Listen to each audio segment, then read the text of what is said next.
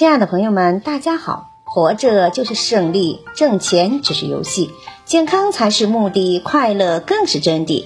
欢迎收听水晶姐姐讲故事。今天的故事名字叫《孩子的格局》。如何培养大格局的孩子呢？一、培养孩子的共情能力。从小培养孩子的共情能力，孩子的一生都将因此而受益。二、让孩子学会享受生活，同时让孩子和父母一起做家务。三、阅读经典文学作品，多阅读可以帮助孩子读懂人生，让孩子的一生更有深度。